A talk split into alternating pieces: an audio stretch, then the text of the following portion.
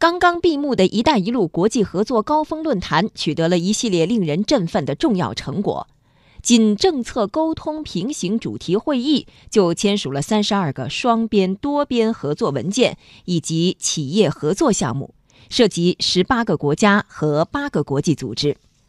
加上我国此前已经在沿线二十多个国家建立的五十六个经贸合作区，一批重大项目正在稳步推进，正是企业借得东风好行船的时候。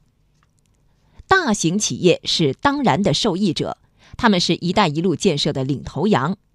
但这并不意味着中小企业搭不上一带一路的顺风车，他们船小好掉头，在。挖掘细分市场方面更加长袖善舞。“一带一路”沿线不少国家还处于工业化初期阶段，在工程建筑、建筑建材、交通运输、旅游、餐饮、跨境电商等很多细分市场，相关产品、设备和劳务输出的市场巨大。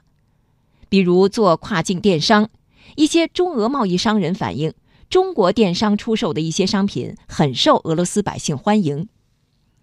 有研究报告专门分析，很多中小企业的项目开发周期短，创新见效快，还有长期对外贸易的经验，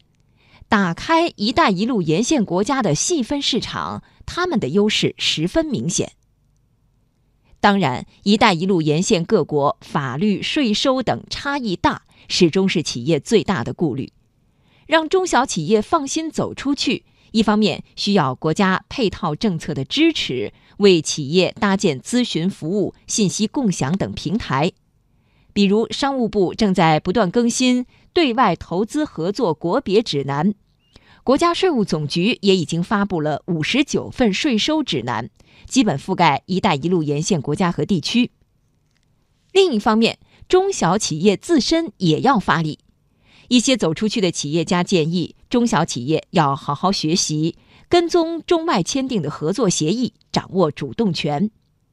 比如高铁建设中需要各种各样的配套和支持，企业就可以从中寻找机会。更重要的是，中小企业不能单打独斗，要抱团出海。比如积极参与园区建设。仅以印度中国工业园为例。中国中小企业协会会长李子斌说：“单个企业很难请到一个完备的团队，而一个园区则有条件组建一个高效、高水平的团队，提供法律、金融、风险防范等中介服务。如果细分市场找对了，再加上政府助力，大家合力，善于借力，对中小企业来说，‘一带一路’就是大机遇。”